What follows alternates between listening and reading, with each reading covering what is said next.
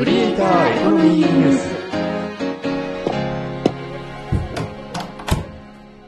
この部屋はネット大好き3人がネットで稼ぐクリエイターやインフルエンサーの話題をやいやい語る部屋である。どうも、かぐわです。あるだよ明石です。いやー、最近 SNS もなかなかバズんねんだよな。私は少し投稿の反応増えてますよ。え、何それ？ LinkedIn ですよ。あー、リンクトインもそうそう、見てる人は見てるよな。で、あとは日本だと名刺管理ソフトの Sansan とかも SNS やってて、なんかビジネス SNS も一定層にはなんか定着した感あるよな。何それ？ビジネスパーソン向けの SNS? うん。そう。それで、リンクトインで思い出したニュースがあるんで、今日はそれを深掘りしていこう。ハッシュタグ、クリエコ。じゃあまず、この記事読んでもらえる？2023年7月22日、メディアイノベーションの記事です。リンクトインがポッドキャスト強化、最大手アイハートメディアと提携。ああ、ポッドキャストと絡む話だから取り上げるのね。でも海外の話でしょそう。ちょっとじゃあこれ、海外の話なんで一つ一つ見ていこう。まず、そもそもリンクトイン。これは、マイクロソフト。あのほら、ワードとかエクセルの、あのマイクロソフトの傘下の会社なのね。で、海外だと、もう転職とか仕事探しっていう時に、まあ必ず使うっていうのがリンクトインっていうぐらいもう定着してるのよ。リンクトインは、とにかく仕事では、まず使われてる SNS なのね。で、実際日本でも、リンクトインを使って転職する人、まあ、特に IT 系なんだけど、やっぱり増えてるんだよね。で、俺なんかもタイムラインに投稿するだけなんだけど、なんかね、海外からのオファーメールとか、まあ、半分スパムっぽいんだけど、来る。かぐわさんにオファーするなんて、よっぽど物好きですね。息をするかのようにディスってくるな。で、ほら、海外は日本以上に雇用が流動的じゃん？だから本当にリンクトインでいろんな人と繋がって、で、もう新しい仕事に就いた瞬間からもう次の繋がりを探すぐらいな、そんなぐらいの温度感らしい。海外はほんとすごいですね。SNS として、そうした転職情報が膨大な量あるから、SNS として成り立つというわけですものね。で、まずそれがリンクトインね。で、で次に iHeartMedia。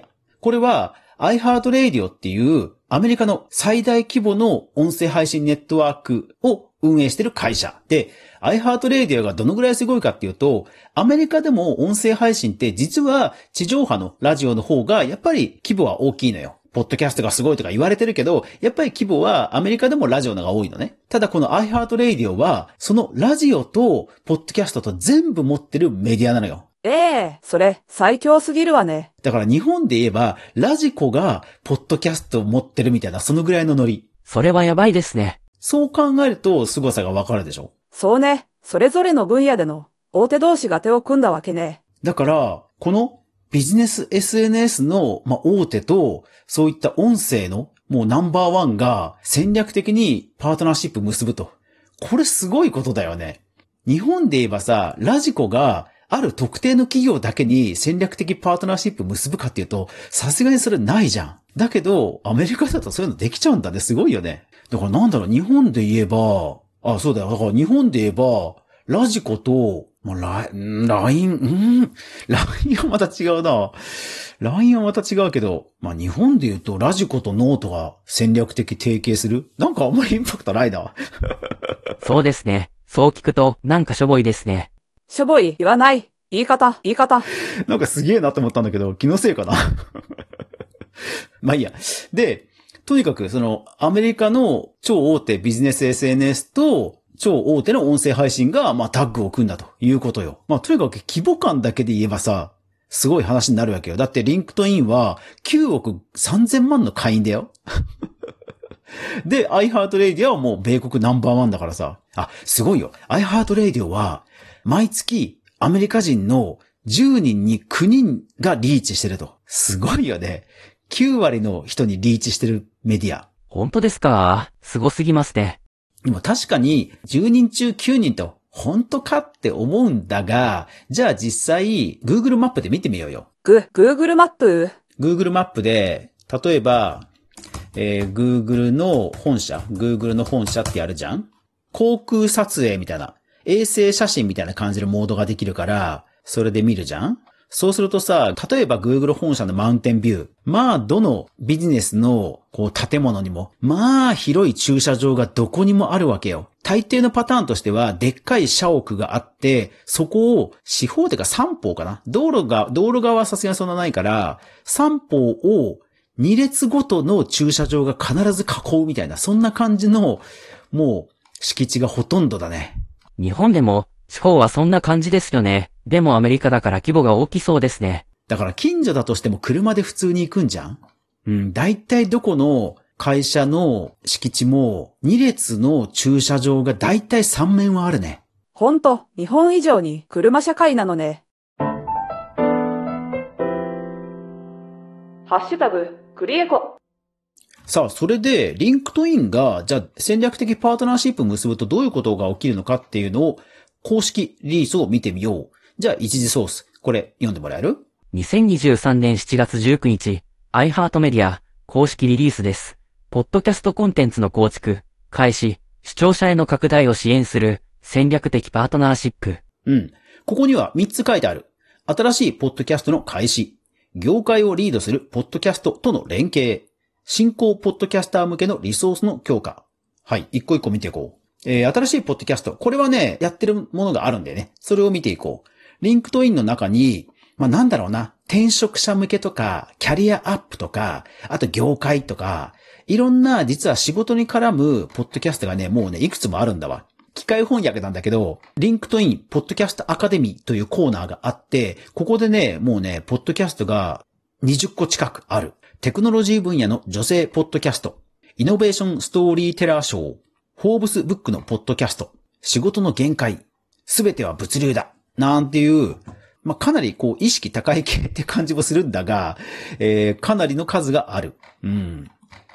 でね、一通りざーっと見たんだけど、まあ、ものすごく聞かれているのもあれば、えー、レビュー数が、まあ、10件、20件っていうのもある。とはいえ、ビジネスやキャリアというだけでここまで用意されているのは、すごいわね。レビュー件数だけで言うと500件とかそういうのもあった。ちなみに日本の人気ポッドキャスト、例えば古典ラジオとか、そういう人気ポッドキャストはレビュー件数が7000とか、もう桁的にはそんな感じ。だから500と言っても日本のナンバーワンポッドキャストとかには及ばない感じ。ただまあ、あの、必要があれば聞くってことなんだろうね。こういうのをあらかじめ用意するってことは、やっぱりそういうことなんだと思うんだよね。そうですね。お互いシナジーがあるから、提携するわけですものね。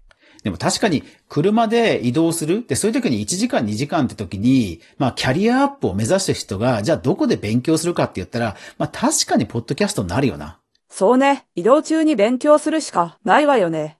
だからそういう意味ではさ、実は日本だと、オーディオブック JP とか、オーディブル？オーディオブックの方が、実は転職とか、そっちの方に、実はシナジー大きいんじゃないかな。確かに勉強という意味ではそうかもしれませんが、情報収集という意味では、やっぱりどこかの SNS との連携の方がいいのでしょうね。